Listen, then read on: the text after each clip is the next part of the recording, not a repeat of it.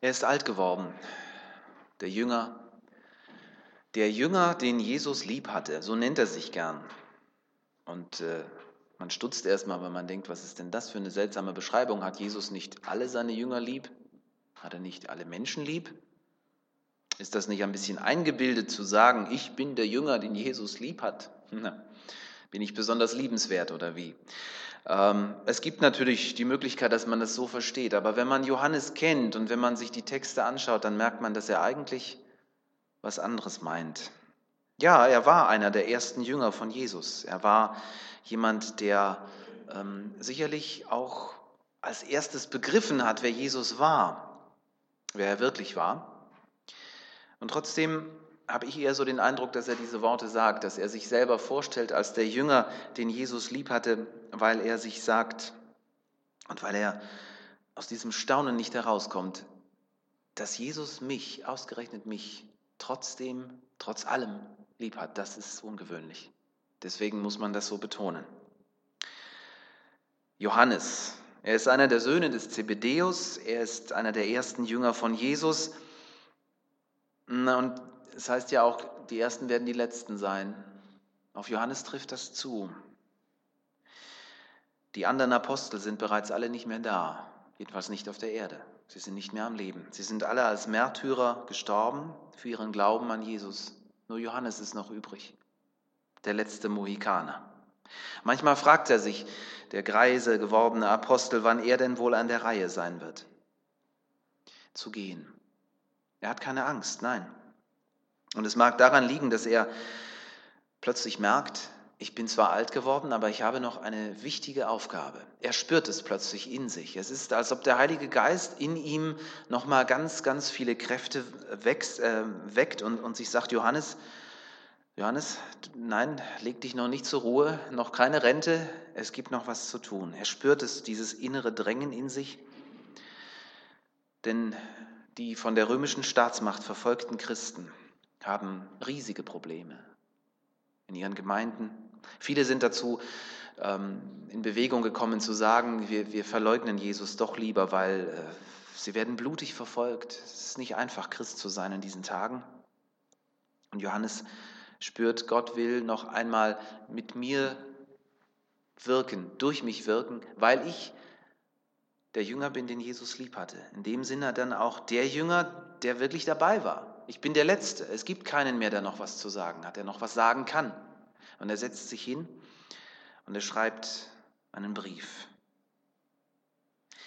Und der Heilige Geist bewegt ihn immens. Und er ist offensichtlich so begeistert, dass er sogar vergisst, wie man einen Brief schreibt. Normalerweise beginnt man den, und wir kennen das von der neutestamentlichen Literatur, mit einem Absender, dass man schreibt, wer man ist und dass man auch schreibt, ähm, wohin man schreibt. Johannes scheint das alles irgendwie plötzlich vergessen zu haben. Er birst vor innerer Energie, er muss einfach schreiben. Und ähm, ich lasse euch einfach mal an diesen Gedanken teilhaben. Ich lese aus 1. Johannes 1, die Verse 1 bis 4. Es war von Anfang an. Wir haben es gehört. Wir haben es mit unseren eigenen Augen gesehen. Wir haben es betrachtet, wir haben es angefasst mit unseren eigenen Händen. Das Wort des Lebens. Das Leben wurde uns offenbart und wir haben es gesehen. Und jetzt bezeugen wir und verkünden es euch, dieses ewige Leben. Es war beim Vater und dann wurde es uns offenbart. Wir sagen euch, was wir selbst gesehen und gehört haben, damit ihr Gemeinschaft mit uns habt. Und zusammen sind wir verbunden mit dem Vater und mit Jesus Christus, seinem Sohn. Wir schreiben euch das, damit unsere Freude immer größer wird. Ja, daran wird auch der Dichter gedacht haben, als er das Lied, das wir gerade gesungen haben, geschrieben hat. Jesus ist kommen, Grund ewiger Freuden, damit die Freude nicht aufhört, damit sie größer wird. Deswegen schreibe ich euch, so Johannes. Weihnachten liegt hinter uns. Aber ich denke, alle, die verstanden haben, was dieses Fest bedeutet, für die geht das Feiern eigentlich nie zu Ende. Denn Gott hat sich offenbart. Und zwar in mehrfacher Weise. Darum wird es jetzt in den nächsten Minuten gehen. Johannes erinnert sich zunächst einmal an die Worte Gottes. Er denkt zurück an diese drei Jahre, in denen er mit Jesus unterwegs war.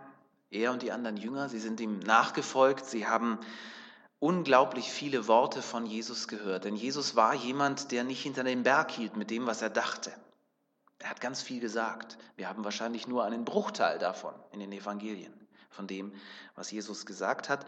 Dinge, die er immer wieder gesagt hat, Predigten, die er immer wieder gehalten hat, die haben wir mit Sicherheit äh, übermittelt bekommen von ähm, den, in den Evangelien.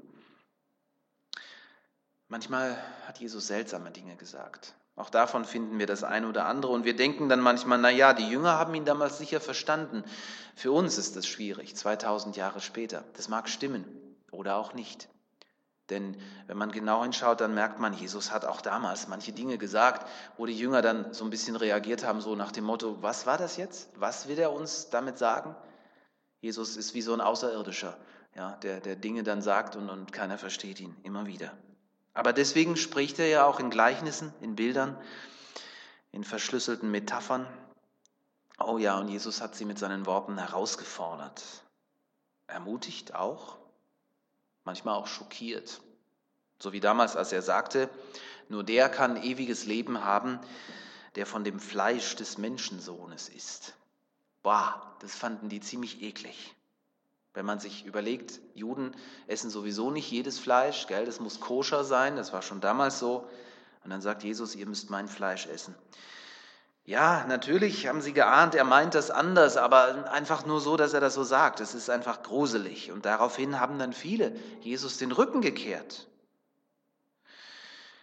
Und Johannes weiß noch genau, dieser Moment, die fangen alle an zu gehen und dann bleiben nur noch das kleine Häufchen der, der Jünger übrig und Jesus fragt, und geht ihr jetzt auch? Und dann hat sein Kollege Petrus gesagt, mit zusammengebissenen Zähnen hat er es gesagt, ja wohin denn? Wohin sollen wir denn gehen? Nur du hast Worte des ewigen Lebens. Ja. Johannes denkt daran zurück. Er denkt zurück an die unglaublichen Dinge, die er mit Jesus erlebt hat, die er ihn hat tun sehen. Sie haben ja immer schon geahnt, dass Jesus ein besonderer Mensch ist. Aber damals auf dem See, da war dieser Sturm und Jesus hat geschlafen und dann wecken sie ihn auf, weil sie nicht mehr wissen, wie, wie soll es weitergehen. Jesus hat ihnen bisher immer irgendwie geholfen. Und Jesus sagt einfach nur still da draußen.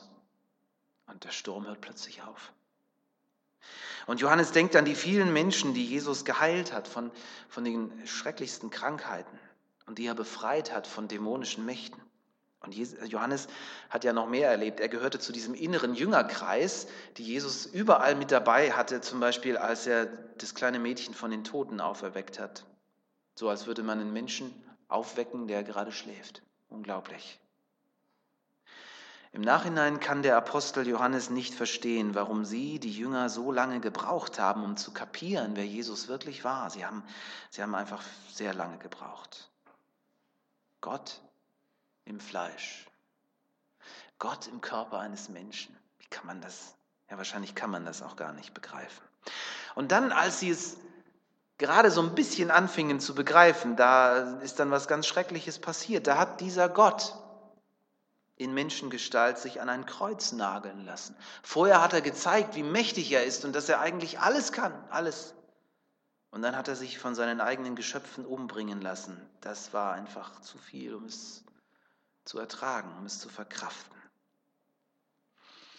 Ein Schock nach dem nächsten. Drei Tage darauf ist Jesus wieder da, auf geheimnisvolle Weise. Und er, er taucht überall immer wieder auf, überall da, wo die Jünger sind. Im Grab ist er nicht mehr. Einige Frauen fangen ganz hysterisch an zu erzählen, sie hätten Begegnungen mit Jesus gehabt. Nein, das, das wollte damals keiner von den Männern glauben.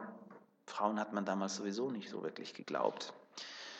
Und Johannes, Johannes war da damals schon anders. Johannes muss einer der ersten gewesen sein, die verstanden haben, was da passiert sein kann. So heißt es dann, ähm, dass Johannes und Petrus zum Grab laufen, um nachzusehen. Sie finden die Grabtücher. Petrus heißt es, geht hinaus und wundert sich.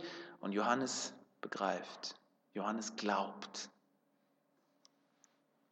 Ja, Johannes wird es nie vergessen, wie Jesus trotz geschlossener Tür plötzlich bah, mitten im Kreis der Jünger war. Gell?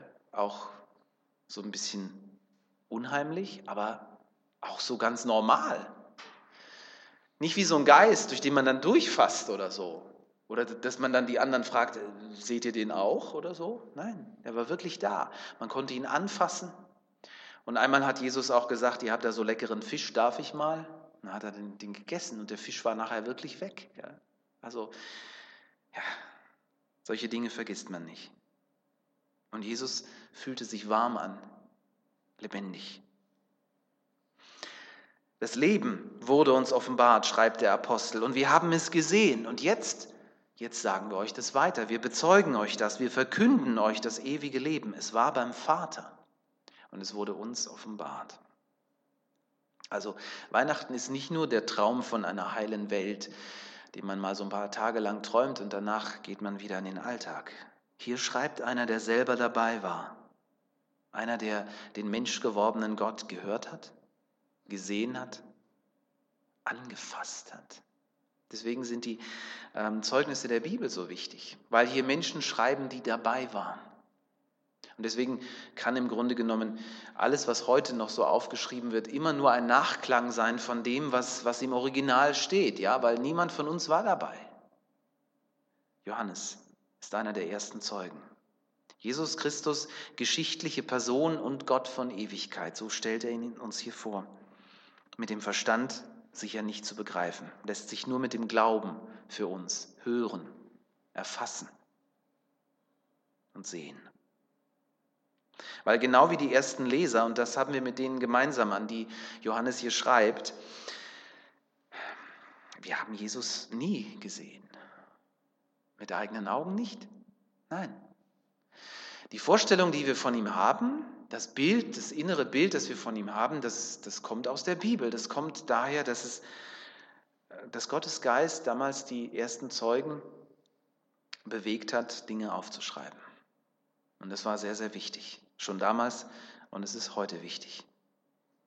Wir können nur etwas über Jesus erfahren, indem wir lesen, was Menschen, die unmittelbar mit ihm zusammen waren, gesehen, gehört, gefühlt haben. Und ich finde, an dieser Stelle wird einfach deutlich, was für einen Schatz wir da haben mit der Bibel. Und äh, wenn man dann ähm, versucht nachzuvollziehen, dass äh, beispielsweise in Russland noch, also als, meine Eltern, die haben das noch so erzählt, als ähm, die wurden da auch verfolgt um ihres Glaubens willen, aber jetzt nicht so schrecklich wie im Römischen Reich beispielsweise oder auch heute in anderen Ländern. In, in, am schlimmsten ist es wohl in, in Nordkorea.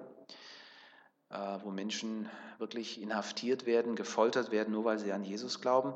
Aber meine Eltern haben das zum Beispiel erlebt, dass es so Hausdurchsuchungen gab. Dann kam, die, ähm, dann kam der KGB, da hatten die so ihre Leute und die kamen dann und haben gefragt, haben Sie hier eine Bibel im Haus?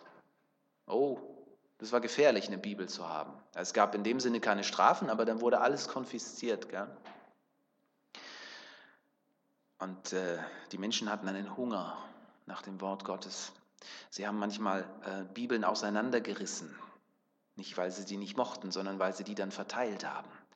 Hast du schon den Teil aus den Psalmen bekommen? So, so hat man dann miteinander, miteinander kommuniziert und hat sich dann gegenseitig immer wieder was, was ausgeliehen. Gell? Wir haben alle Dutzende, also ich zumindest habe ein paar Dutzende Übersetzungen im Schrank stehen. Gell? Mir ist oft gar nicht bewusst, wie wertvoll das eigentlich ist, was ich da habe.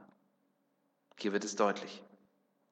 Wir sprechen deshalb als Christen auch von Inspiration der Heiligen Schrift, weil wir davon ausgehen, dass es ja sehr verschiedene Menschen waren, die die Texte der Bibel aufgeschrieben haben. Und das spürt man auch. Man merkt, dass jeder so seinen ganz eigenen Stil da so mit hineinbringt. Matthäus schreibt ganz anders über Jesus als Johannes.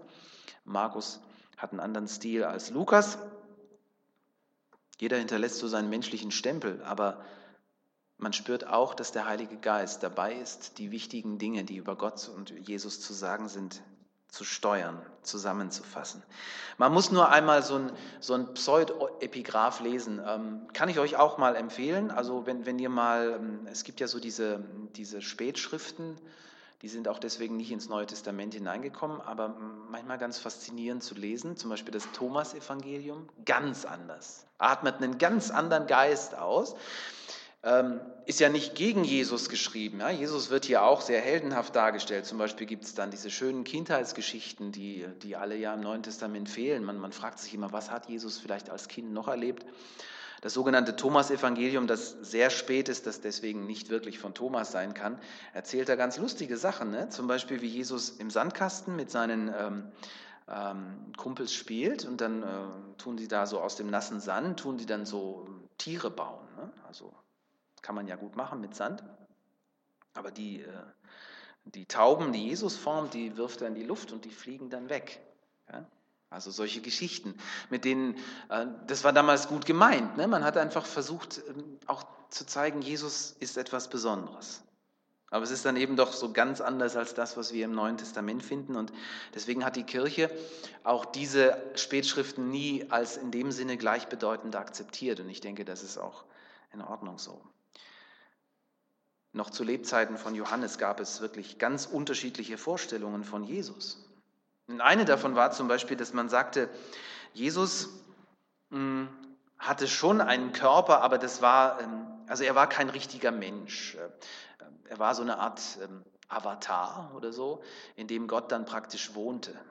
Dieser Gedanke, äh, der hat dann zu eigenen Gemeinden geführt damals. Und äh, ja, wir finden das heute noch in manchen ähm, Gruppierungen, in, in, manchen Sonderlehren, beispielsweise die Zeugen Jehovas glauben ja auch nicht, dass Jesus, aber da ist es umgekehrt, dass Jesus wirklich Gott war. Also diese Dinge, die, die, die waren damals schon so, dass, dass man zum Beispiel gesagt hat, Jesus war kein richtiger Mensch, er hat nicht wirklich Schmerzen gefühlt, als er da am Kreuz hing oder so.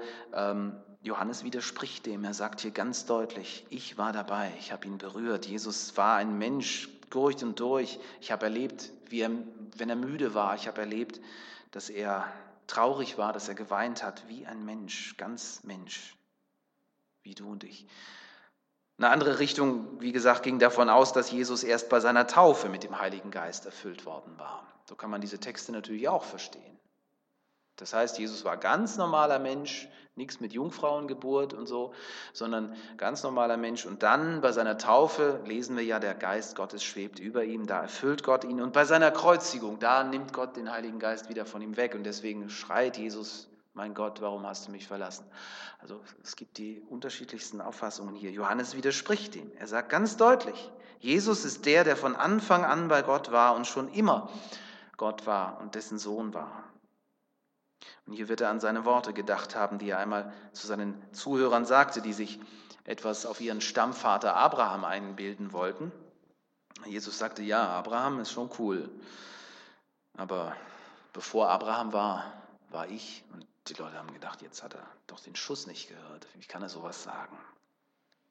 Warum, warum ist es eigentlich wichtig zu wissen, wer Jesus war, was er getan hat und warum er es getan hat?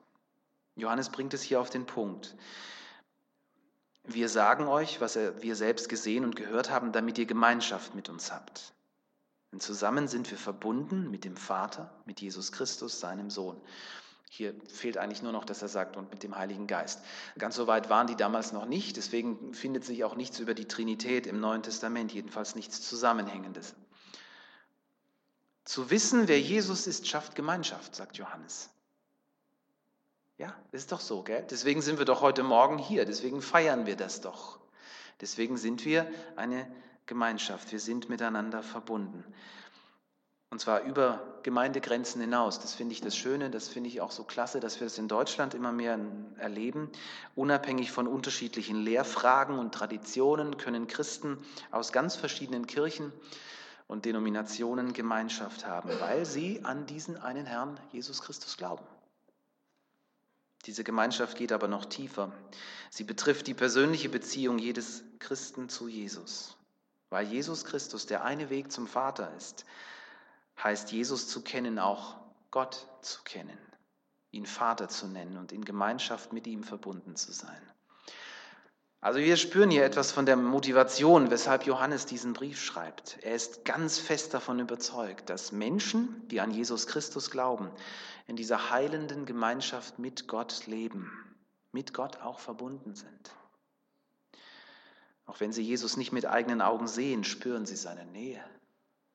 Auch wenn sie seine Worte nicht akustisch hören, rührt sich doch etwas da in unseren Herzen und Gedanken und wir sind von ihm angesprochen.